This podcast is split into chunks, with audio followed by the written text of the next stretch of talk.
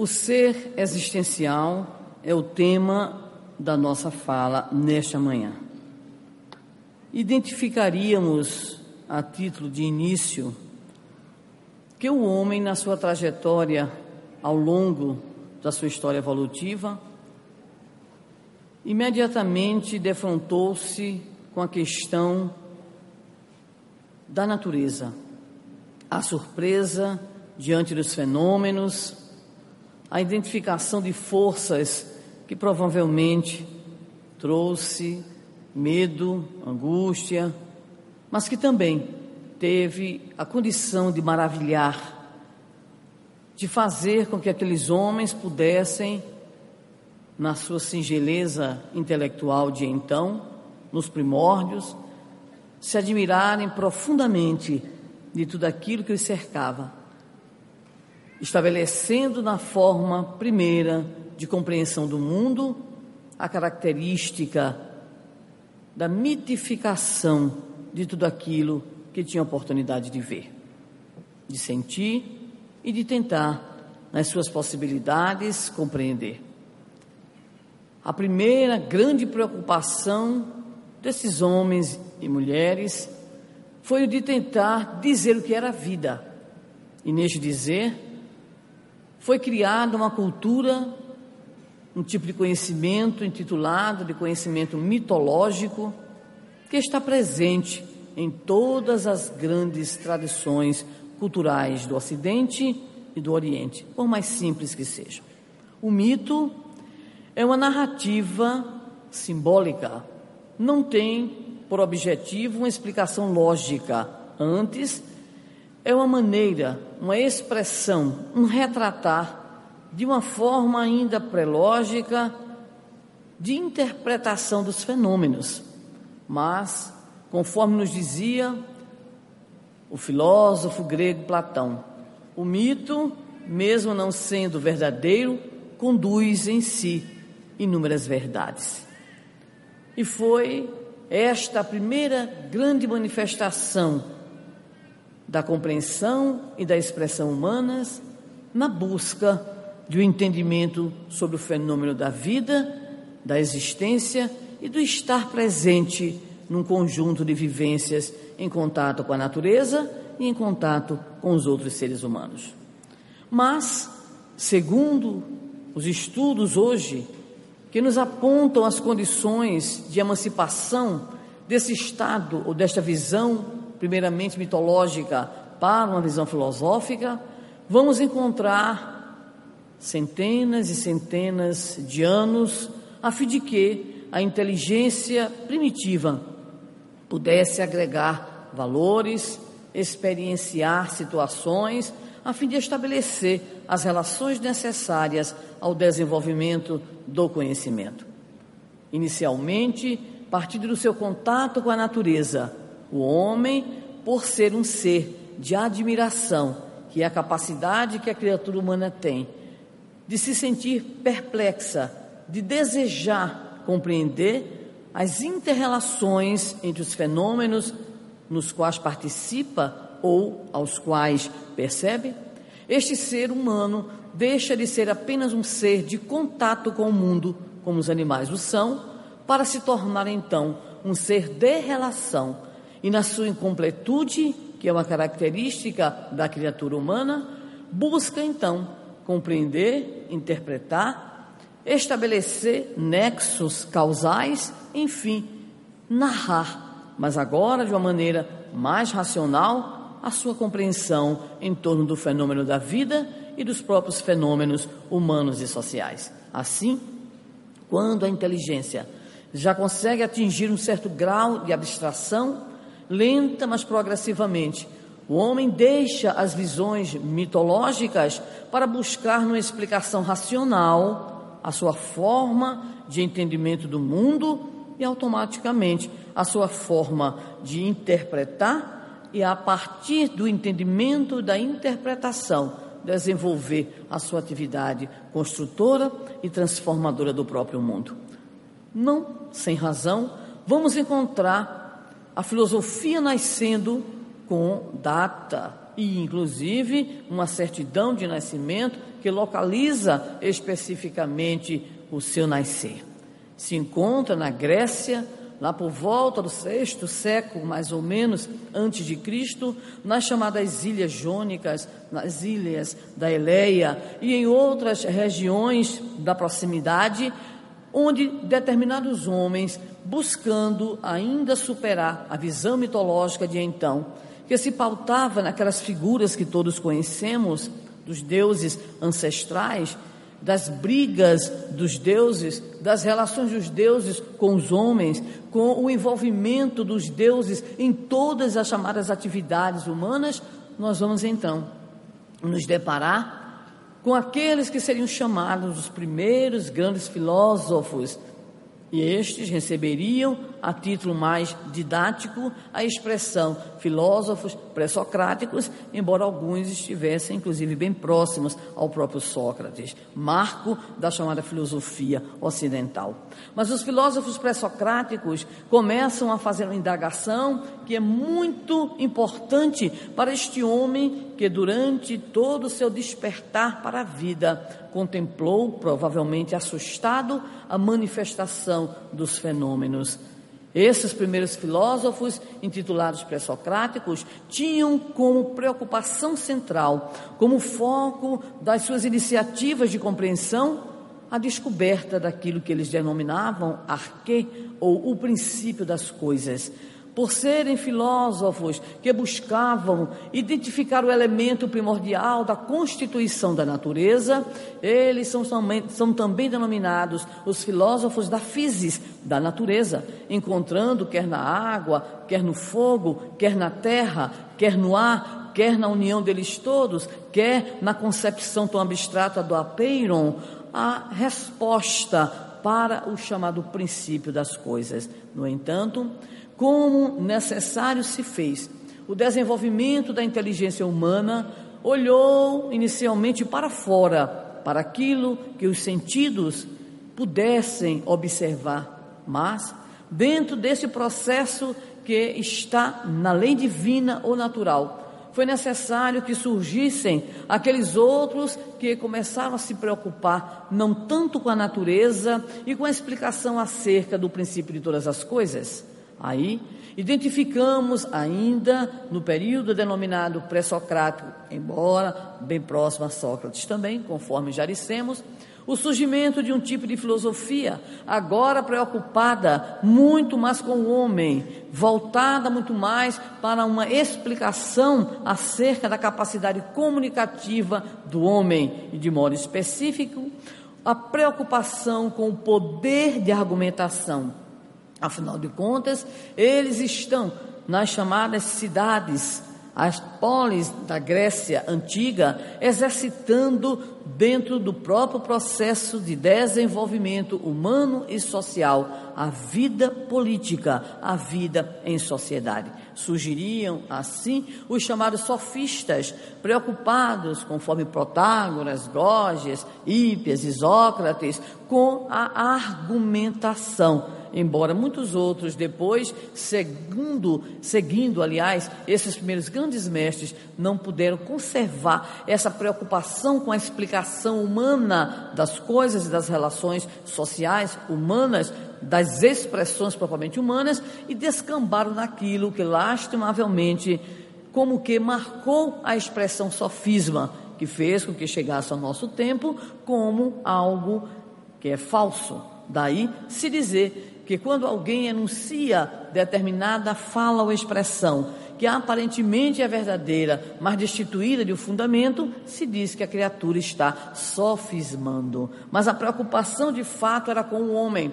A preocupação de fato era em tentar explicar a relação humana social, a capacidade humana de persuasão, de convencimento através da atitude política e da expressão oral tão prestigiadas da época de então.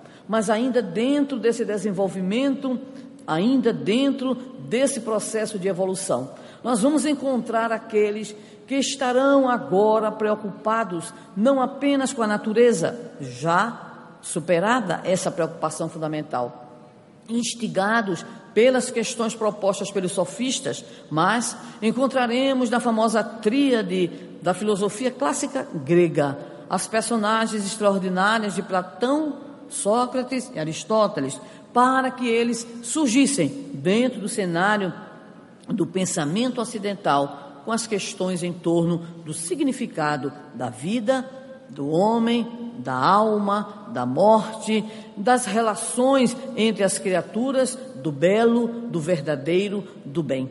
Nasce propriamente aí a filosofia sob o ponto de vista de uma preocupação em responder à questão central da, da própria criatura humana: quem sou? De onde venho? Para onde vou? Qual é o sentido da existência humana? Assim sendo, esta pergunta, afinal, quem somos, recebeu ao longo do tempo, como tem recebido até hoje, um conjunto de respostas, muitas vezes respostas opostas, excludentes, outras vezes complementares. E como há uma vastidão imensa dessas respostas, a própria tendência humana de aglutinar, condensar, classificar, nos auxilia, neste momento, a apresentar duas grandes vertentes dessas respostas. A primeira, bastante vinculada à preocupação com a identificação do homem enquanto um ser material, enquanto animal, nós denominaríamos de uma vertente ou de uma abordagem materialista. Abordagem esta que responderia à questão, afinal, quem é o homem? Com a seguinte resposta: o homem é um complexo biopsicossocial e em sendo um complexo biopsicossocial, possui sistemas fisiológicos, materiais, responsáveis pelas diversas funções e atividades da criatura humana.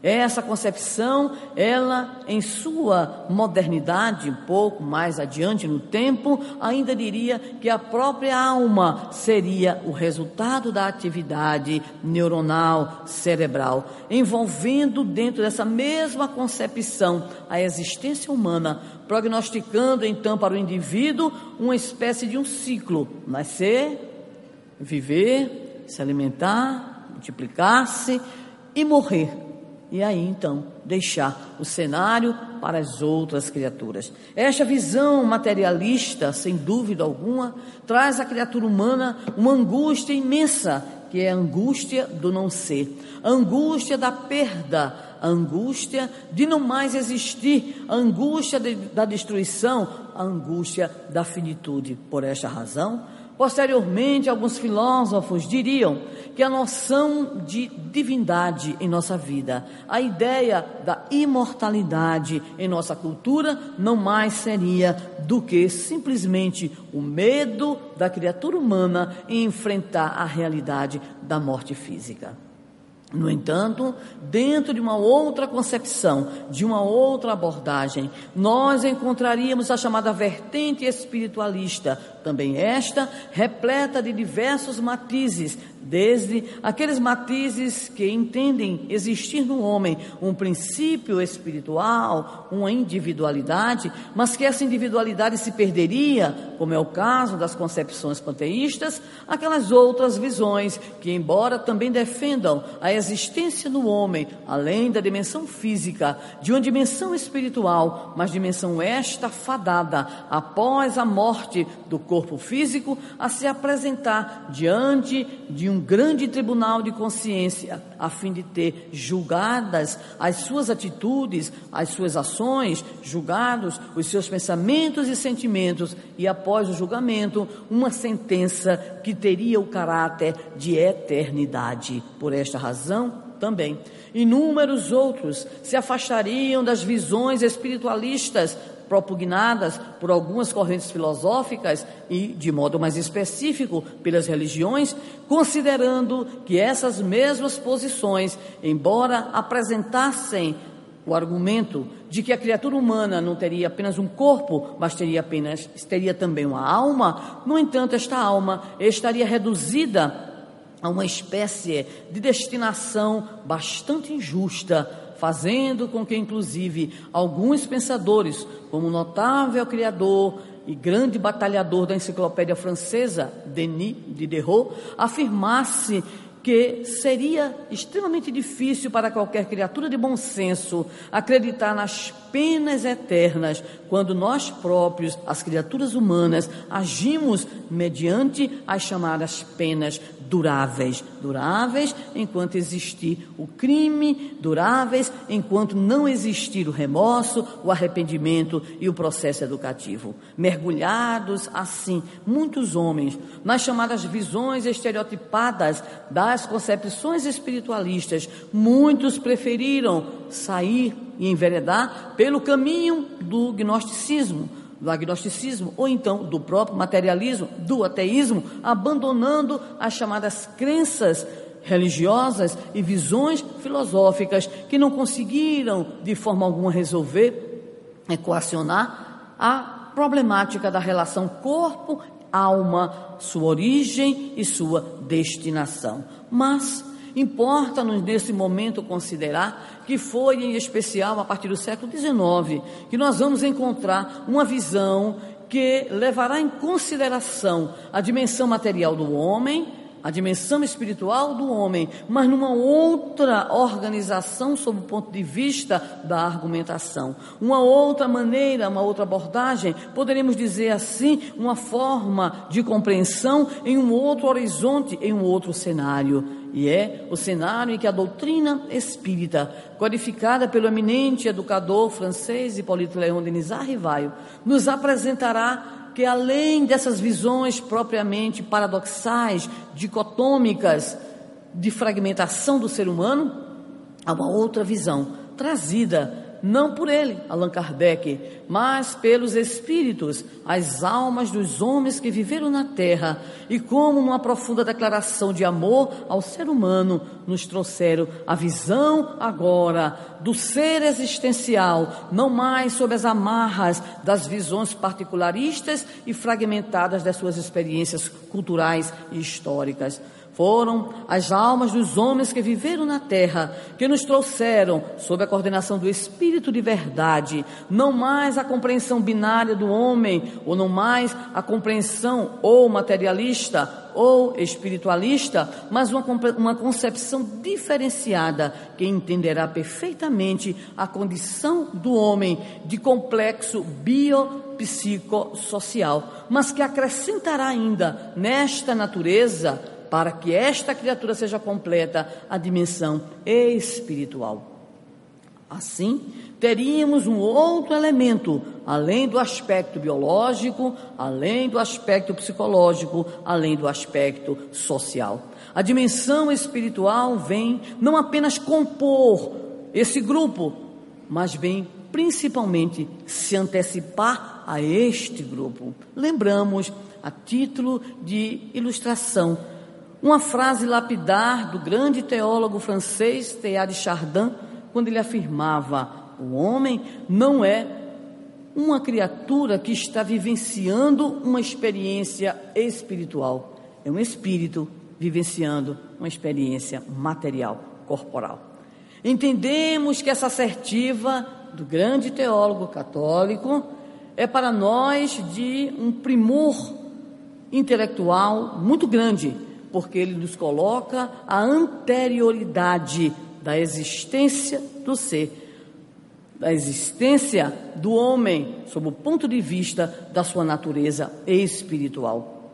O homem não é apenas um conglomerado biológico de células, de músculos, de nervos, não é apenas um cérebro que tem como principal ocupação, gerenciar essa grande máquina que seria o corpo humano, o organismo humano. O homem, então, é este ser que possui, além das dimensões biológica, psicológica e social, a dimensão espiritual. Mas é essa dimensão que precede a sua própria existência enquanto homem exercitando a sua liberdade, vivenciando as suas experiências para a aquisição de valores intelecto-morais. Dessa forma, poderíamos então dizer que a visão espírita é uma visão de plenitude, é uma visão de síntese, é uma visão de integração por considerar que no homem existe muito mais do que a dimensão fisiológica, hoje, por sinal, bastante questionada, em especial pelas conquistas no campo da epigenética e pelas discussões acerca da plasticidade neuronal, fazendo com que a partir em especial dos anos 80 e de modo ainda mais acelerado das pesquisas e relatórios de pesquisas a partir de 2005, nós hoje tenhamos toda uma ciência e todo um conjunto de cientistas considerando que não podemos reduzir a criatura a uma mera máquina fisiológica.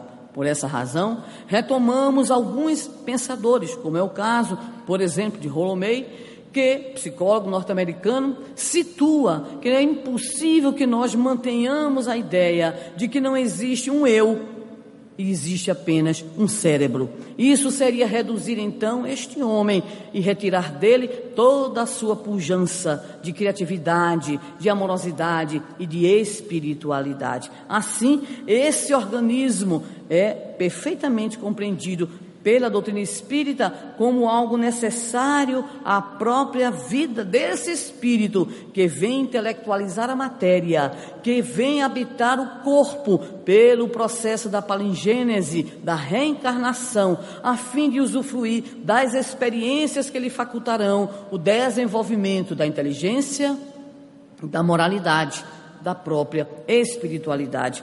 É esta visão que a doutrina espírita nos apresenta, sem colocar, como outras tendências em pesquisas na ciência colocaram, e até mesmo em algumas posturas teológicas, uma espécie de depreciação do aspecto físico do corpo, como se ele de fato para nada prestasse, como se ele nada representasse. É principalmente hoje que nós podemos encontrar já um grupo de autores, já sempre estão citados, em especial pelo nosso Divaldo, pelo nosso Raul Teixeira, que tem se dedicado não apenas às suas pesquisas laboratoriais, aos seus experimentos reducionistas, mas dentro agora de uma visão mais ampliada sobre a natureza humana, muitos têm se deparado com a evidência de algo muito mais do que reações puramente bioquímicas, fisicoquímicas ou apenas reações químicas. Por esta razão,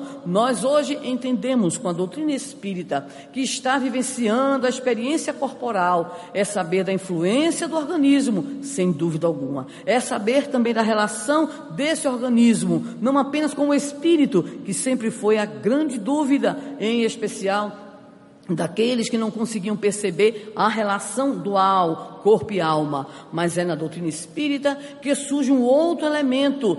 A concepção não é mais binária, não é apenas um corpo que aloja, que abriga, que recebe um espírito. É também, conforme Allan Kardec nos situa em O Livro dos Espíritos, na sua introdução, item 6 é a concepção trinária, ou seja, é o corpo a dimensão material, é o espírito, o princípio que ali está, a inteligência que ali está, o ser essencial que ali está, mas entre um e outro a ligação através do perispírito, noção esta que lenta mas progressivamente estará revolucionando com outras terminologias o próprio campo da ciência. Hoje, a partir de estudos em especial de uma área que é considerada um refinamento da medicina, a medicina quântica, registrando não apenas a doença sob o ponto de vista da sua manifestação imediata no corpo físico, mas buscando no campo energético da criatura aquilo que mais adiante poderia se transformar ou pode se transformar numa doença. É a busca pelo campo energético, é a busca pelo chamado campo organizador para que, de fato, nós cheguemos daqui a pouquinho a conquistas extraordinárias na compreensão do perispírito. Assim, a visão, segundo o Espiritismo, sai da concepção binária para a concepção trinária. O homem é, pois, corpo, é alma, é espírito, mas reveste do perispírito a fim de poder agir, a fim de que esse perispírito seja o elo de ligação das duas situações, das duas condições, corpo e alma. Mas o homem também é um ser psico, biopsicossocial. E quando se diz que o homem é um ser psicológico, se diz que não é apenas o conjunto das suas reações químicas, não é apenas o conjunto das, dos seus sistemas fisiológicos que estarão sendo responsáveis pelas inúmeras atividades, mas é também um universo repleto de medos, de inseguranças, de sonhos. É também a criatura onde a vontade, por exemplo, sobrepuja as próprias limitações do corpo físico. É também a criatura, psicologicamente falando, que age que está em interação com a criatura outra, que se vê no outro, que se ergue enquanto a individualidade originalíssima, porque possui vontade, porque possui determinação. Assim, as visões que durante o desenvolvimento da própria história do conhecimento nos mostravam as diversas concepções psicológicas, que obviamente aqui não teremos a oportunidade de aprofundarmos, mas também elas em diversas correntes a nos apresentar então a resposta para a velha questão, afinal, quem somos? Se fôssemos então parar e ouvir Freud, enveredaríamos por uma resposta. Se ouvirmos Jung, ampliaremos a resposta. Se buscarmos a colaboração de Groff, encontraremos outras considerações. E se buscarmos o estudo e o deleite com as páginas da obra psicológica de Joana de Ângeles, estaremos fazendo um curso de psicologia profunda, porque nos levará à compreensão não apenas desta mente, ou desta alma aqui agindo sob o ponto de vista da criatura encarnada, mas a psicologia profunda do espírito, nos considerando e nos mostrando como seres imortais que somos, na trajetória carnal, presentemente nos processos de aprendizagem reencarnatória, trazendo o conjunto das nossas conquistas, bem como o grande peso das nossas limitações e dificuldades. Mas é este ser psicológico que aí está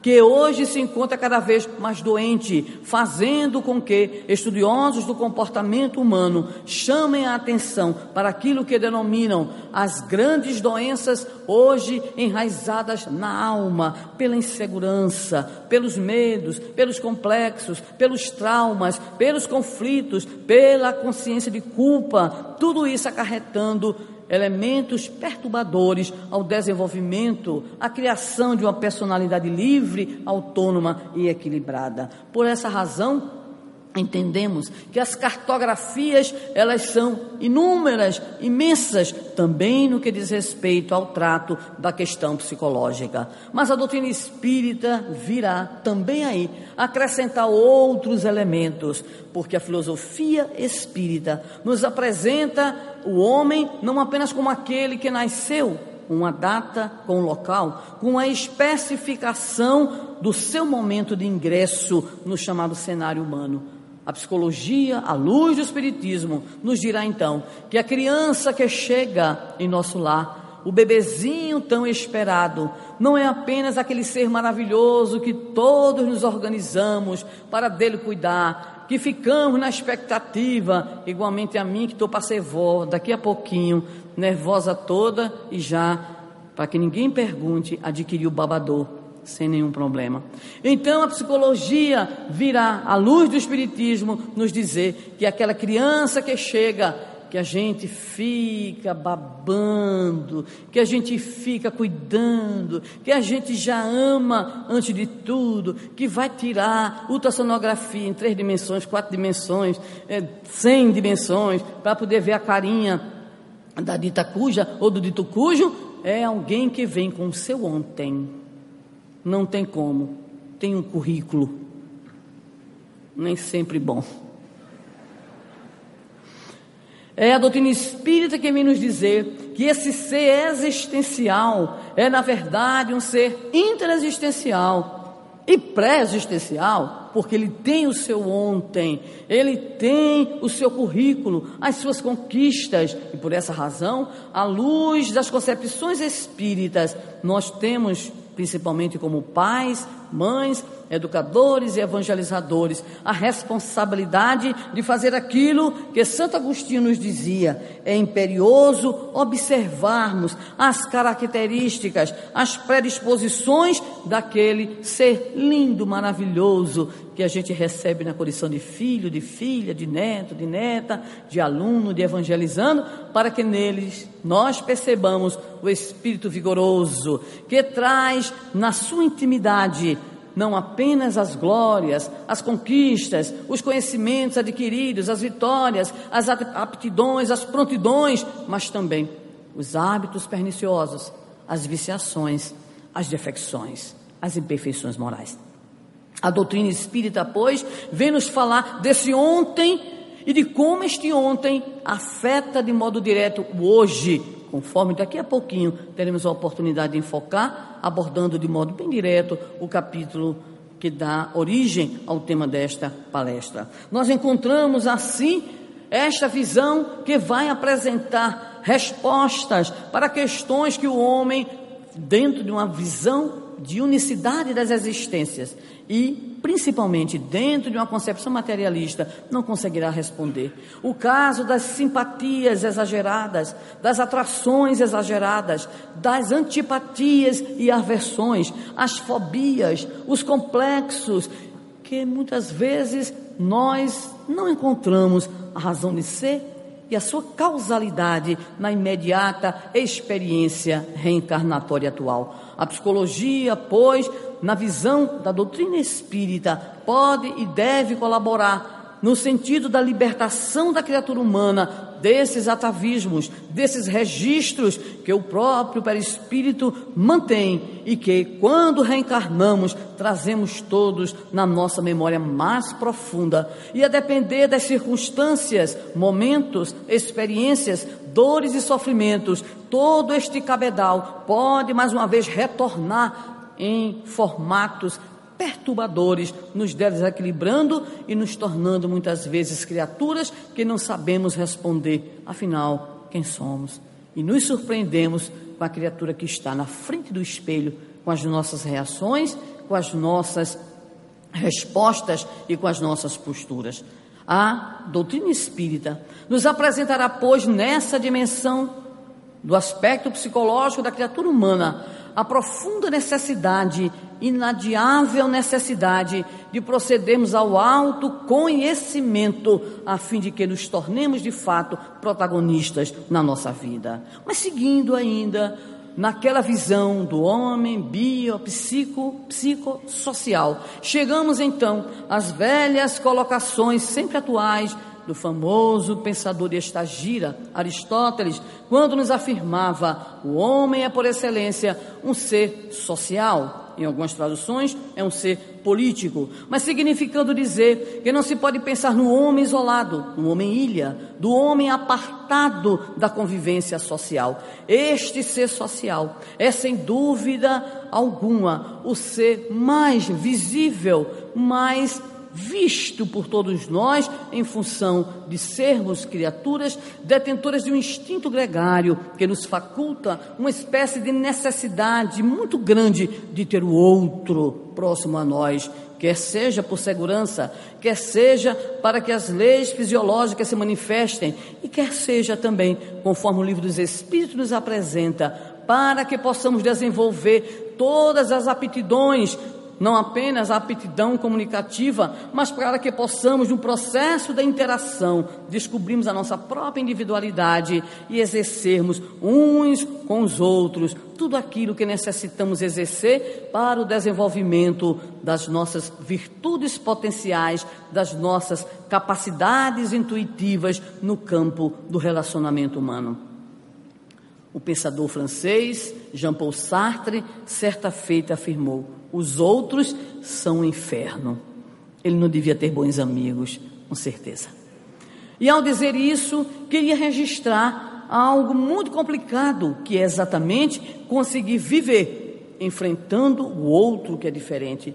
Mas diríamos que se o outro pode, em determinado momento, representar em nossa vida o inferno, deve ser o nosso opositor sistemático, o nosso obsessor, o nosso perseguidor, o nosso credor bater da nossa porta, mas o outro é a solução da nossa vida, porque nós não podemos pensar na existência humana isolada, na existência humana apartada, na existência humana insulada, porque é da lei divina ou natural o estar próximo, o buscar o outro, a lei de sociedade, conforme Allan Kardec indaga aos benfeitores espirituais, aos imortais responsáveis pelo processo de elaboração do livro dos Espíritos. A vida social, indagou Kardec, está na natureza? E a resposta muito clara, certamente, porque Deus não teria nos dado a palavra e outros atributos e outras faculdades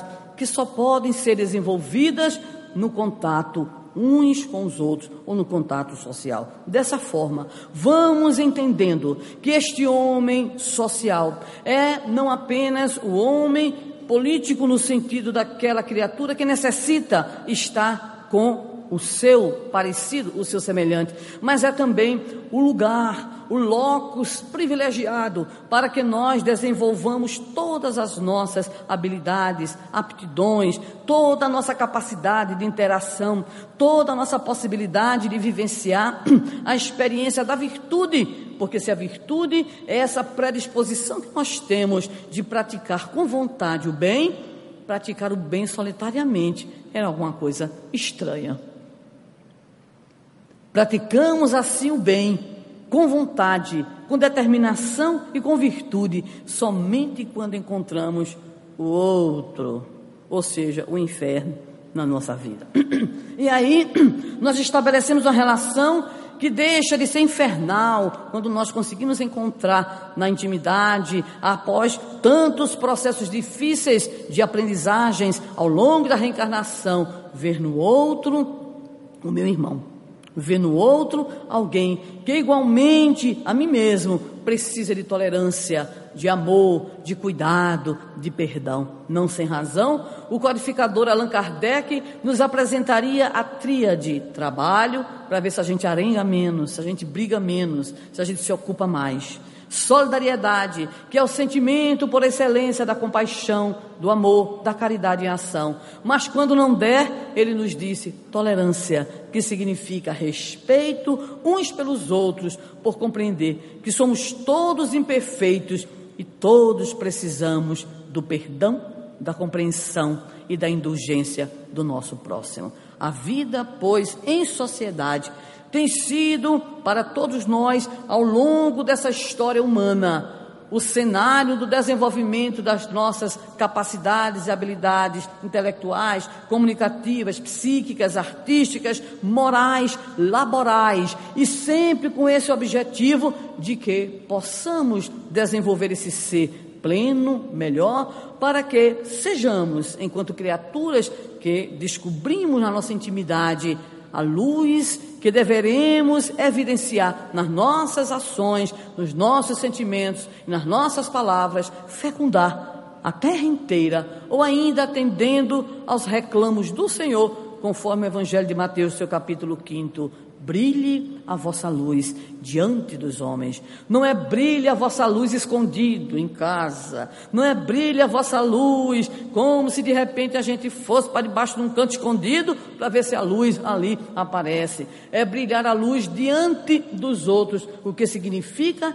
que a projeção da luz só ocorre no campo social, nos processos de inter-relação. Destaca, destaca-se ainda nesse item a importância das instâncias educativas, com especial destaque para a família. Se o homem é um ser social, este mesmo homem desenvolve essas aptidões cresce, estrutura-se enquanto individualidade mais ou menos equilibrada, em especial a partir da ação desenvolvida pela família. É no interior da família, onde os processos educacionais mais fortes ocorrem, que esta individualidade necessita não apenas ser educada na perspectiva de que é um corpo, ou, quando muito, um corpo que vai trabalhar, ganhar dinheiro, usufruir dos prazeres e se aposentar um belo dia. É muito mais do que isso a existência humana. Por isso, no interior da família, é necessário, em especial para nós que somos espíritas, que os nossos filhos consigam se aperceber da sua condição de espíritos imortais. Não são jovens, estão jovens. Não são crianças, estão crianças.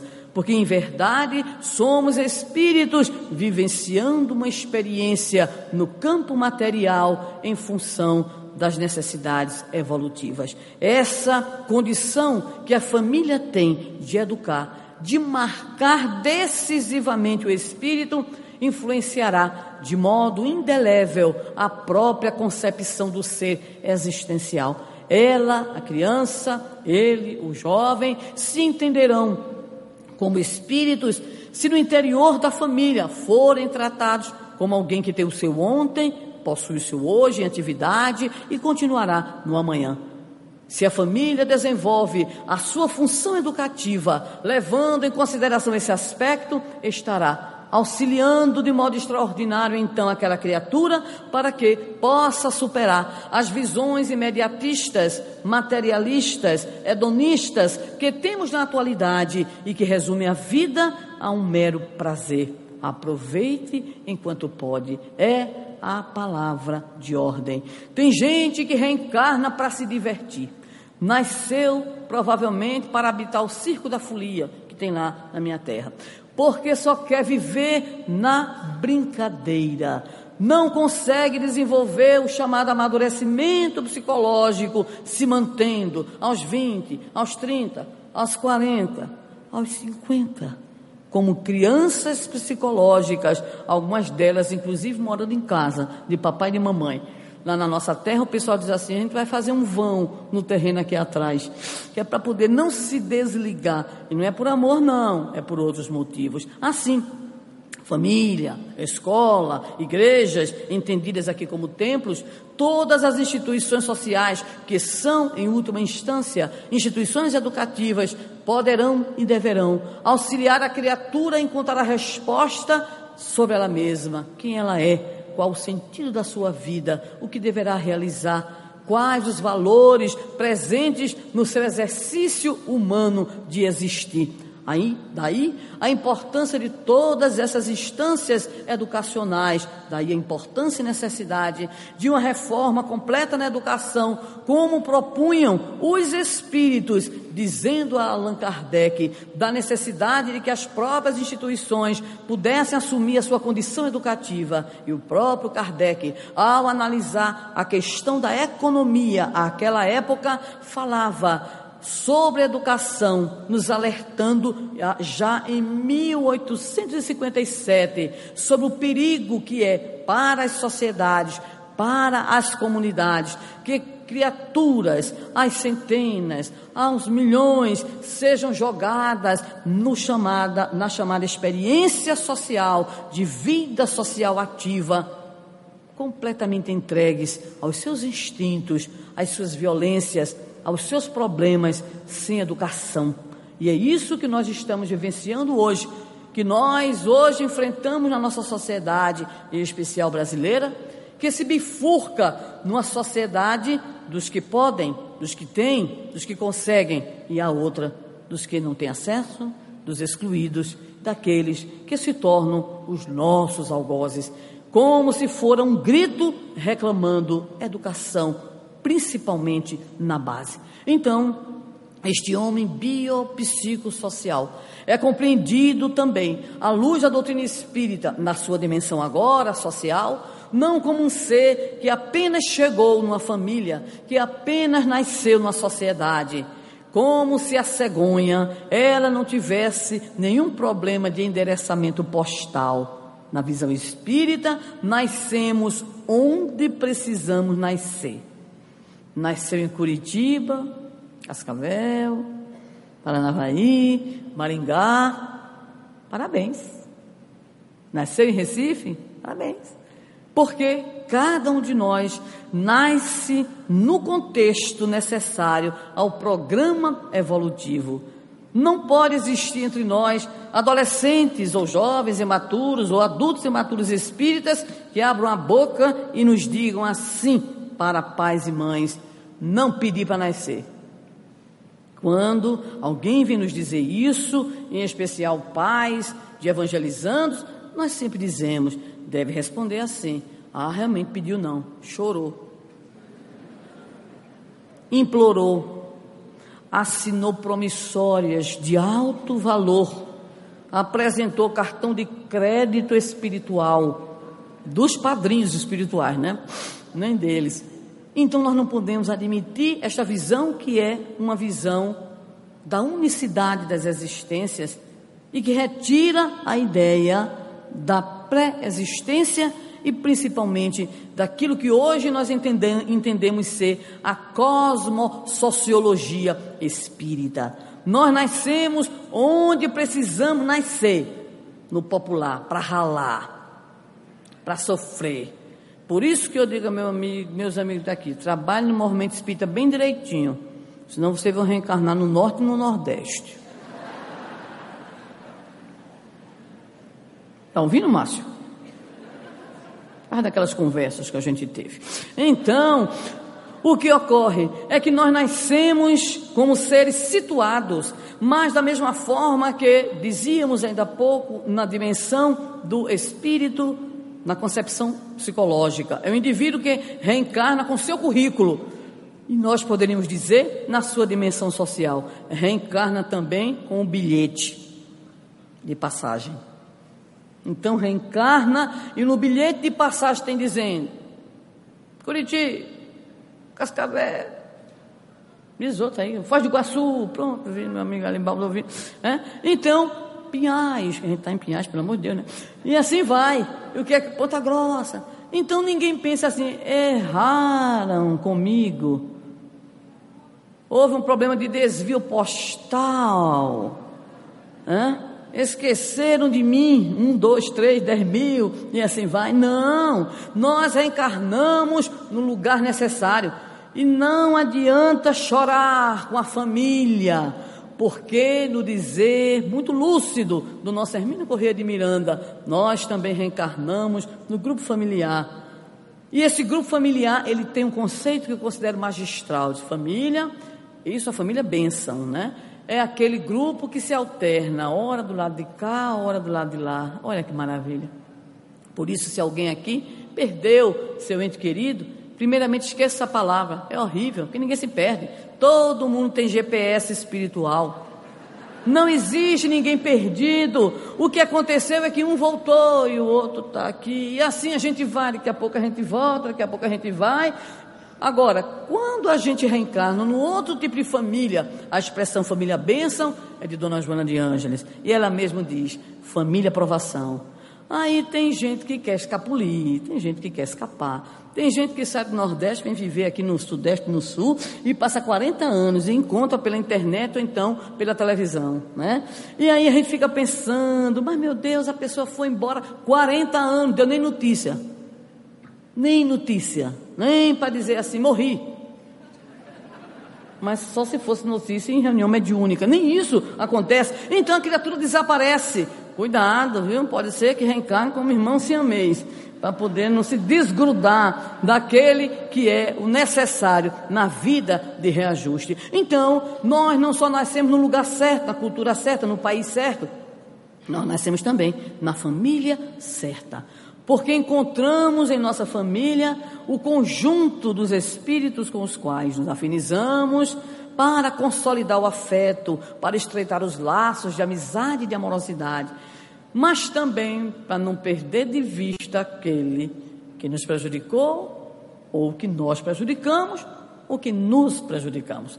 Muita gente indaga porque no interior da família nós encontramos os desafetos, e a questão é é porque Deus nos conhece e sabe que se nos deixar a chance de pular fora, a gente, olha, por aqui, vai embora.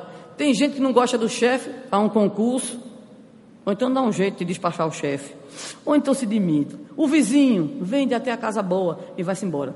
Mas se a gente reencarna no grupo familiar primário, ainda que a gente tenha essas vontades, e ainda alguns consigam realmente desaparecer 40 anos, mas ali está a necessidade do reajuste. Não adianta, o endividado anda com a dívida, sonha inclusive com o credor. Não adianta. Então, os indivíduos, as criaturas, nós reencarnamos nos circuitos familiares necessários. É essa outra visão da cosmosociologia que a doutrina espírita nos mostra e amplia mais ainda ao dizer que o ser existencial é também um ser interexistencial, porque nós estamos envolvidos por uma nuvem de testemunhas, conforme nos diz o apóstolo Paulo. Além de termos este currículo que nos antecede, sob o ponto de vista da nossa experiência espiritual, nós também aqui vivemos, conforme o livro dos Espíritos, questão 459, a clássica. Se os Espíritos interferem, influenciam na nossa vida, e a resposta dos imortais, nos dando inclusive um puxavante de orelha, de modo que geralmente são eles que vos dirige. Eu fico tão aperreada com essas coisas. Oh, meu Deus do céu, né? Porque nos mostra que além dessa relação social, humana, na qual estamos vivenciando a nossa atual experiência reencarnatória, aprendendo com as situações, agregando valores, conhecimentos, nós vivemos então no mundo interexistencial com outras individualidades não corpóreas os espíritos, que podem ser, como já sabemos, familiares, amigos, instrutores, mentores e também perseguidores, aqueles que vêm em nosso encalço, aqueles que estão a nos cobrar pelas diversas atitudes que tivemos, determinadas respostas às suas próprias angústias, aos seus próprios temores, aos seus próprios sofrimentos. Essa cosmossociologia espírita, pois, coloca o homem como pertencente não apenas à dimensão social terrena, mas também à dimensão social espiritual, na qual temos assim uma atmosfera requisitando a nossa atitude permanente e vigilante. Mas dissemos que a doutrina espírita vem então acrescentar espiritual a essa ideia do homem enquanto um ser, enquanto sistema biopsicossocial e espiritual. Mas quando nós apresentamos essa dimensão espiritual, a fim de que tenhamos a compreensão deste ser integral, deste ser que é pleno, deste ser criado por Deus, necessitamos entender algumas coisas a fim de que possamos melhor situar este mesmo ser. Primeiramente, identificamos a paternidade divina como condição para este ser espiritual e para todos os seres espirituais. E essa paternidade divina é de uma justiça extraordinária, porque nos fez a todos ainda conforme a obra básica da codificação. Simples e ignorantes, assim fomos criados. Fomos criados sem privilégios, fomos criados para que nos tornássemos, como estamos nos tornando, protagonistas do nosso próprio processo educacional, do nosso desenvolvimento intelecto-moral. Todos estamos também fadados na fala da nossa amorável Joana de Ângeles, a felicidade. Felicidade essa que só pode ser conquistada não a partir dos valores e das situações propriamente da vida cotidiana e material, mas que é o resultado, o produto do nosso progresso intelecto moral. Ponto de partida, simples e ignorante. Ponto de chegada, evolução, felicidade e o drama humano como o drama do espírito, está no meio, ou seja, no processo. Por essa razão, ainda Joana de Ângeles, no livro Vida, Desafios e Soluções, nos afirmará que a saga evolutiva, olha a expressão que ela usa, é muitas vezes, eu acho que ela foi até gentil, com todo respeito, dolorosa. Nós gostaríamos de dizer, deve ser as mais das vezes dolorosa. Os espíritos não dizem assim, que é para a gente não ficar assim meio cabisbaixo. É para não desencadear síndrome de pânico e depressão certo? Então eles nos dizem, às vezes, né, que é para poder a gente se animar, a gente fica na ilusão de que a gente consegue é, sem sofrimento e sem dor. Tem até gente que diz assim, Reforma íntima sem martírio, sem sacrifício. Sem martírio, tudo bem. Agora, sem sacrifício, eu estou louca pela receita para ver o que é que a gente consegue fazer. Então, nós estamos observando que esta saga evolutiva, ela é difícil, porque ninguém alcançará resultados excelentes em qualquer área da atividade humana sem dedicação. Não há atleta que atinja a sua performance excelente brincando anos a fio. Não existe o profissional que atinja o êxito da sua atividade laboral sem a dedicação, sem o estudo. Não existe qualquer criatura que consiga superar um defeito, uma defecção moral, uma viciação sem o esforço necessário. Portanto, a saga evolutiva, como nos diz Joana de Ângeles, ela é sempre sacrificial no sentido do nosso esforço, no sentido da nossa busca de melhoria, no sentido do nosso processo de amadurecimento psicológico, de amadurecimento intelecto-moral. Fadada, pois, a criatura a uma felicidade, ela tem neste miolo entre ser criada simples e ignorante e ser destinada para atingir a felicidade, este miolo que exige de cada um de nós o conjunto das experiências, porque a doutrina espírita é uma doutrina experiencialista, no sentido de que entende que a criatura humana necessita o contato e a relação com o mundo, com a natureza e com os outros, a fim de desenvolver as suas aptidões. Por essa razão, Kardec indagará como poderia alguém alcançar, como poderá a alma alcançar o desenvolvimento pleno em apenas uma existência, quando os imortais lhe dirão acerca da reencarnação, lhe falando de que a alma precisa de tantas experiências quantas forem necessárias a fim de que a criatura humana cresça a fim de que a criatura humana atinja a sua plenitude enquanto ser humano e enquanto espírito equilibrado, harmônico, vivenciando integralmente a lei de Deus, a lei divina ou natural, para alcançar a felicidade, porque ainda, segundo a nossa obra básica, o homem só é verdadeiramente infeliz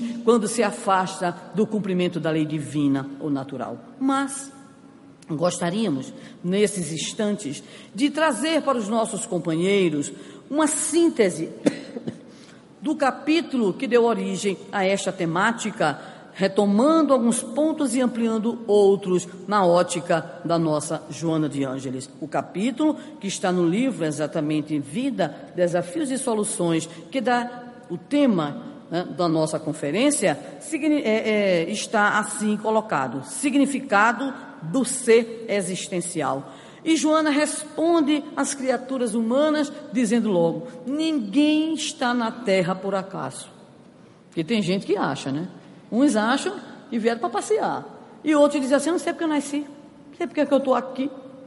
Ou seja, a pessoa está numa dúvida sobre por que ela se encontra na experiência. E aí Joana nos diz: o ser é um produto de um largo processo de desenvolvimento dos infinitos valores que lhe dormem em latência, aguardando os meios propiciatórios à sua manifestação. Este ser, que somos nós, progride então etapa a etapa, fixando os hábitos que são incorporados à nossa individualidade por meio das experiências reencarnatórias. Muito moderna de acordo com aquilo que hoje nós, os educadores, psicólogos, descobrimos, erros e acertos fazem parte do processo de crescimento. A atitude colocada é outra, a visão é outra. é importante situar esta atualidade do pensamento psicopedagógico que a mentora espiritual nos traz. Erros e acertos, então, são recursos de desdobramentos da consciência até que possamos alcançar a perfeita sintonia com a consciência maior, com a consciência cósmica. O princípio inteligente, nós, os espíritos, passamos por diversos patamares do chamado processo de evolução. E nesse desiderato, nós também passamos por situações ainda das nossas primeiras experiências reencarnatórias, que como quem esculpem em nós determinados hábitos, determinadas manifestações, determinados automatismos instintivos que vão sendo jogados ao nível do nosso inconsciente, mas que emergem muitas vezes de maneira extremamente perturbadora, inquietadora e com, trazendo para nós muitos desequilíbrios. Então, esses automatismos precisam ser trabalhados, precisam ser refinados, e isso só poderá ocorrer através desse grande processo que, como dissemos há pouco, Joana de Ângeles chamou a saga da evolução, que é longa, que é dolorosa, que deixa sucos profundos naquela individualidade e que necessita, por isso mesmo, depuração, equilíbrio, harmonia e educação. Nos diz ainda neste capítulo, que o Espírito traz de reencarnação em reencarnação, na forma de uma consciência de culpa, na forma de remorsos, de fobias, de processos difíceis de adaptação, marcas que estarão presentes nas outras reencarnações subsequentes, requisitando o nosso processo, então, de educação moral, de educação emocional, de aprimoramento espiritual e de amadurecimento psicológico, a fim de nos desvencilharmos desta sombra que nos acompanha desse atavismo que muitas vezes nos mantém arraigados às posições de início, aos modos instintivos de viver, à violência e à expressão ainda da nossa animalidade. Aí, a instrutora espiritual nos fala de um recurso divino que é a dor. A dor, o sofrimento, aquilo que vem como efeito da nossa ação impensada, aquilo que resulta dos nossos comportamentos equivocados. Assim, a dor, nos dirá ela, será o camartelo da estimulação para a superação das nossas situações desagradáveis, até que um dia nós possamos entender a razão de ser da vida, entendendo não só a nossa condição de sermos filhos de Deus, mas principalmente de sermos espíritos que estaremos executando a cada processo educacional reencarnatório um programa de disciplinas. E vejam bem, do lado de cá não funciona muitas vezes a orientação acadêmica, mas do lado de lá funciona. A gente aqui como aluno, não quero pagar isso não essa disciplina aqui tem um professor que é muito chato, né? Não, essa aqui eu vou deixar para o fim do curso. Tem isso? No lado de lá não tem não.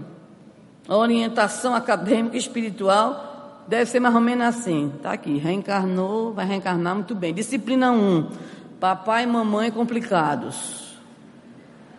Disciplina 2, irmãos chatos.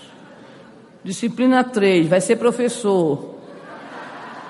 Brincadeirinha. Disciplina 4, vai ser dirigente espírita. Opa, né? E assim vai. Então não tem escolha, não. Lá em cima a gente desce com o planejamento. Tem uma certa flexibilidade, claro, porque se tudo lá é melhor. Então, vem uma flexibilidade, tá? Mas ali está o plano de trabalho a ser executado. E é isso que vai então nos proporcionar o que mais uma vez denominaríamos aprendizagens reencarnatórias, sempre visando o nosso processo de aprimoramento moral. E Joana nos diz: só se atinge determinada condição de compreensão acerca da dor, acerca da disciplina, quando de fato o ser ultrapassa a visão reducionista acerca dele mesmo, ou seja, apenas quando o ser se concebe como ser existencial, mas também como um ser que desenvolve experiências aqui na Terra, aqui nos nossos campos de experiência material reencarnatória, mas se compreende principalmente como este ser que está em busca daquela evolução espiritual. Entre o ponto de partida e o ponto de chegada, nós estamos no meio. E aí ela nos mostra com uma, um carinho, uma ternura que de fato nos emociona. É preciso alimentarmos assim, no interior da alma, do coração, essa fé esta certeza, esta compreensão da bondade de Deus que nos fez para a felicidade. Poderíamos evocar apenas para que de fato busquemos no nosso coração sentir as palavras de Jesus que nos disse, conforme nos relata ainda o Evangelho de Mateus, quando ele apresentou o seu discurso magno, o Sermão da Montanha, olhou aquela multidão e, por certo, a multidão não era tão diferente dos dias de hoje, mas foi capaz de dizer, do alto da sua misericórdia e de seu amor: Vós sois o sal da terra, vós sois a luz do mundo. E em outro momento, evocando as palavras do salmista, ainda diria: Vós sois deuses. E quando estava próximo a se despedir de nós, conforme os relatos de João, asseverava: Já não vos chamo de servos, porque o servo não sabe o que faz o seu senhor. Chamo-vos amigos, porque vos revelei tudo quanto sei de meu Pai. É a declaração de amor de Jesus para que nós possamos sair deste alto conceito depreciativo que muitas vezes temos em relação a nós, para que nós saiamos dessa autoestima baixa que muitas vezes se aposta de nós, ou para que nós saiamos das ilusões que alimentamos, aí exatamente o inverso, de nos considerarmos criaturas maravilhosas, seres angelicais, sem sermos de fato. Assim, este significado existencial deve ser alimentado em nossa intimidade, quando nós nos depararmos com a nossa própria limitação, com a nossa própria dificuldade, mas quando nós também identificarmos na nossa vida mais profunda o desejo sincero de sermos melhores, de sermos simples, amigos, fraternos, solidários, tolerantes, cristãos, enfim. Continua ela a nos dizer da necessidade que temos de superar uma espécie de pensamento mágico. Ela usa essa expressão fruto da nossa imaturidade. Tudo de repente é magia, tudo de repente se resolverá como num passe de mágica. É o atestado da nossa imaturidade espiritual. E ela nos traz não sei quantos exemplos curiosos. É a criatura adulta que não consegue responder às suas próprias atitudes, não consegue assumir as próprias responsabilidades, não consegue reverter o próprio quadro de culpa diante dos problemas causados.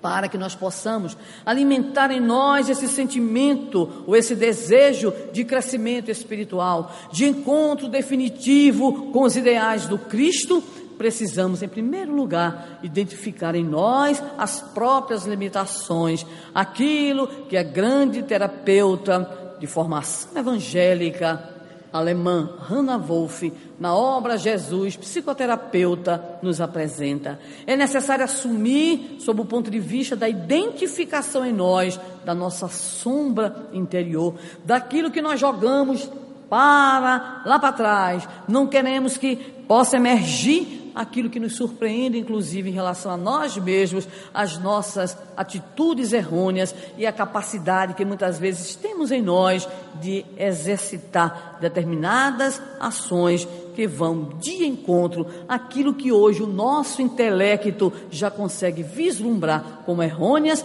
e avaliar como equivocadas. Esse processo de amadurecimento, pois, implica naquilo que denominaria Joana de Ângeles uma luta constante para conquistar-se, uma luta constante para superação, mas que essa luta possa aí sim ter o sinal da alegria, do bom humor da esperança. Esta alegria e esta vontade de seguir adiante será ela que impulsionará a cada um de nós para que, diante do fracasso, diante do erro, possamos nos levantar, seguir adiante, conforme a música popular brasileira que eu não vou cantar, mas que diz: levanta, sacode a poeira, dá a volta por cima. É o estímulo para que nós possamos nos perdoar também, ter aquilo que o Espírito Emmanuel chama de modo muito excepcional para a sua condição, a fim de nos instruir. Paciência conosco, mas sem conivência com a preguiça que muitas vezes nós alimentamos dizendo que é muito difícil evoluir, dizendo que é muito difícil vencer das nossas próprias dificuldades e imperfeições. Prossegue então Joana de Ângeles, nos dizendo que o ser reencarnado, ele vai se deparando todas as suas experiências reencarnatórias com aquilo que o passado, com o currículo ao qual nos referíamos. Aqui surge a o problema das fobias, ali as neuroses, mais adiante os conflitos, aqui e acolá, os complexos perturbadores na área da emoção e do comportamento, o que faz com que tantas vezes, em especial nós, os pais, tenhamos diante das atitudes dos nossos filhos a sensação de fracasso profundo. Não existe sentimento pior do que na condição de pais, de mães, de educadores no interior da família, percebermos a derrocada espiritual, o comprometimento moral, as atitudes viciosas, a drogadição, enfim, o mau caratismo. Isso se traduz numa angústia que também é, para nós, motivos de superação encontrando nas respostas ainda sábias de Emmanuel na obra Consolador. Quando tudo fizerem os pais para dar aos seus filhos a orientação, para exemplificarem com os valores, para traduzir aos seus filhos aquilo que para os pais significa grande trajetória e roteiro da vida, e ainda assim eles abandonarem o caminho da orientação paterno-materna e enveredarem pelo caminho do crime ou pelo caminho do desleixo, do desrespeito, aguardemos em paz para que então a vida ensine. Aprendamos, pois, e é um exercício muito difícil, aprendamos a exercitar a serenidade para que possamos de alguma forma interferir nas situações para que não sejamos nós, na condição de educadores, os reféns das próprias situações.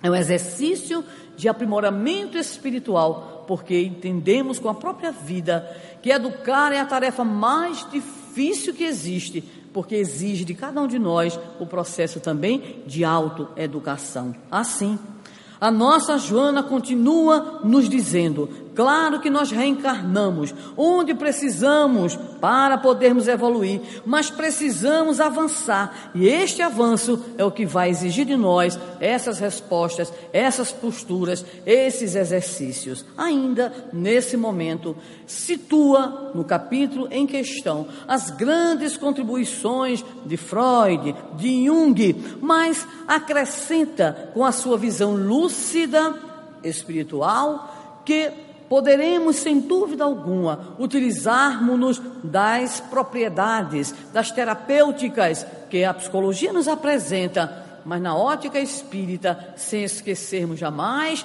o ser espiritual que tem o seu ontem e que terá o seu amanhã. E a reencarnação é elemento fundamental para que nós possamos então identificar as nossas dificuldades, os nossos limites, as nossas problemáticas, a fim de que, libertos, ou pelo menos identificando inicialmente para um processo de educação e libertação, possamos aí sim seguir adiante em nossa marcha evolutiva. Nesse momento, Joana volta à questão da educação e nos apresenta de modo extremamente amplo que o papel da educação, e aí a nossa atenção, evangelizadores, pais, educadores, para a chamada educação do homem integral, a fim de que esta educação que não olhe apenas a dimensão da civilidade, que não busque apenas o aspecto intelectual para a formação para o mercado de trabalho, mas a visão do espírito pleno, que é emoção, que é vontade, que é moral, que é razão, que é esta visão do homem pleno, do homem integral, ela é a única capaz de nos auxiliar na superação desses equívocos e desses fatores perturbadores que emergem do nosso próprio passado constitutivo do nosso patrimônio espiritual ao longo dos processos de reencarnação. Por isso, cuidado, assevera posteriormente, com os chamados mitos e ilusões que nós vivenciamos e que alimentamos junto aos nossos próprios filhos. A necessidade de sairmos, conforme dizíamos no início da nossa fala, daquela visão mitológica inicial, que é a chamada pré-compreensão do homem de então, que buscava pelas narrativas explicar na sua própria condição evolutiva do momento a razão de ser disso ou daquilo, a própria natureza, a sua condição, para de fato sairmos a um outro patamar, nos dirigirmos ao patamar da racionalidade, mas não daquela razão entronizada conforme os ideais preconizados a partir do século XVIII, em especial pelo movimento iluminista, mas uma razão plena, uma razão que não é apenas lógica, formal, mas uma razão que busca a compreensão da experiência humana em toda a sua plenitude. Daí, uma educação voltada para o homem integral é o caminho de esperança na superação dessas desses elementos perturbadores e automaticamente ela será também estimuladora de novas aspirações, de novos interesses, de novos motivos e motivações para que o homem límpido, para que a criatura pura possa emergir das páginas do Evangelho com o nosso esforço pessoal de auto-iluminação. Ainda em relação às ilusões, ela nos chama a atenção para as concepções que mantêm a criatura humana naquela ideia de que a vida se restringe ao existir para viver, comer, se multiplicar, usufruir prazeres e morrer. Essas ilusões são Ilusões que produzem conflitos sem conta, não apenas para o homem, sob o ponto de vista da sua ação interpessoal e até mesmo intrapessoal, mas também isso interferirá decisivamente no seu futuro espiritual. Daí uma sociedade como a nossa, hedonista, imediatista, que vive com base na imagem, que não se preocupa com a dimensão espiritual, está cada vez mais fomentando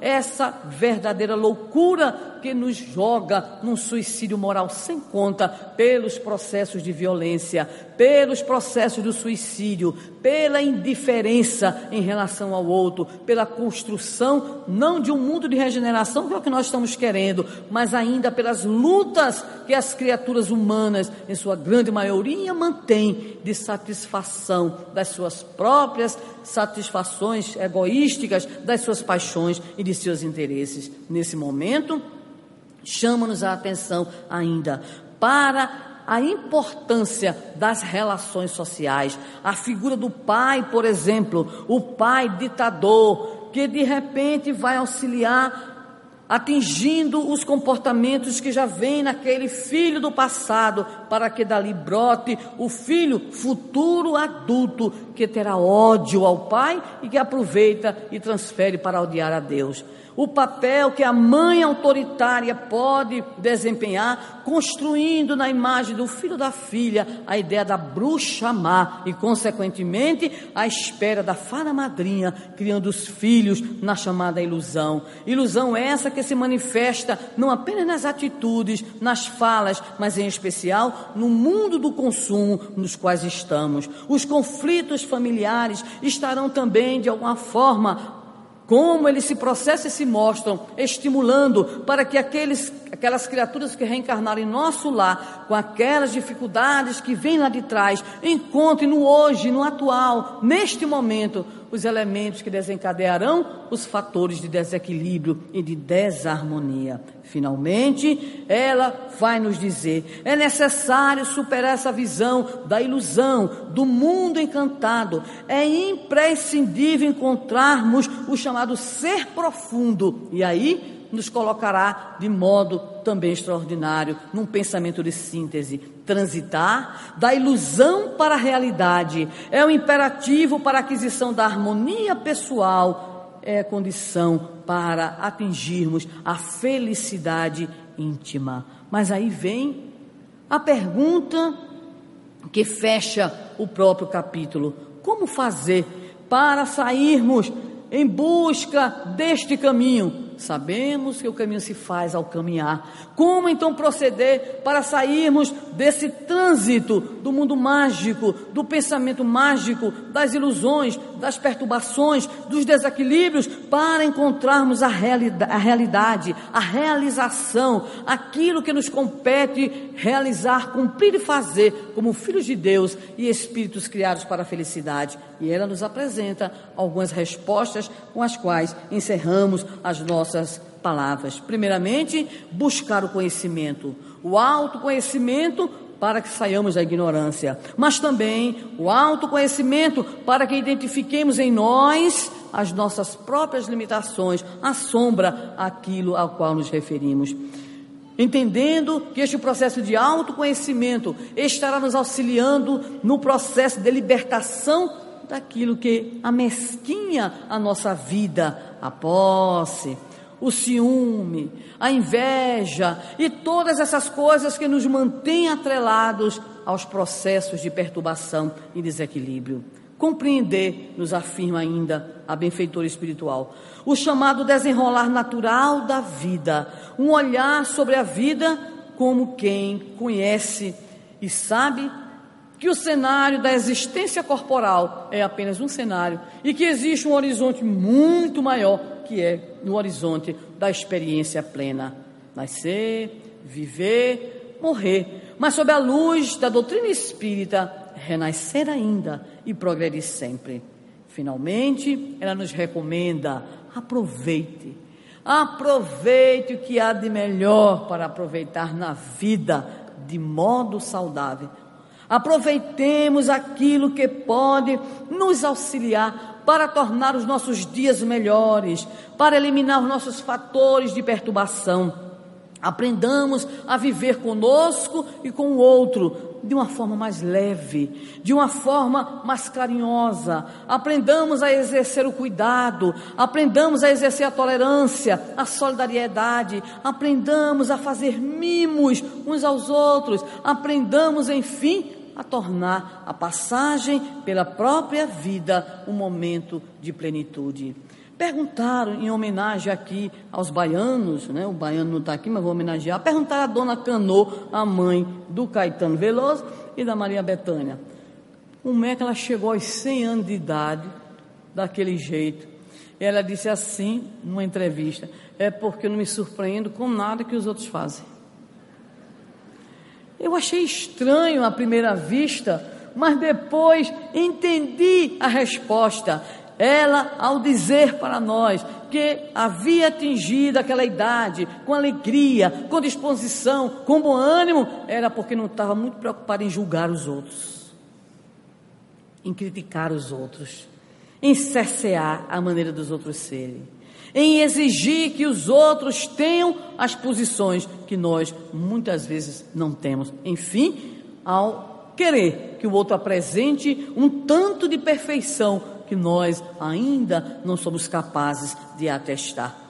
Esse conjunto, então, nos faz pensar que o ser existencial, conforme a doutrina espírita nos apresenta, é este ser maravilhoso que somos nós em processo de construção, em processo de crescimento, em busca da felicidade que tanto almejamos, mas que precisamos principalmente identificar essas metas na nossa vida, estabelecer prioridades, objetivos, encontrarmos finalmente o sentido da existência. E o sentido da existência nos dirá do que precisamos sentir, pensar e fazer.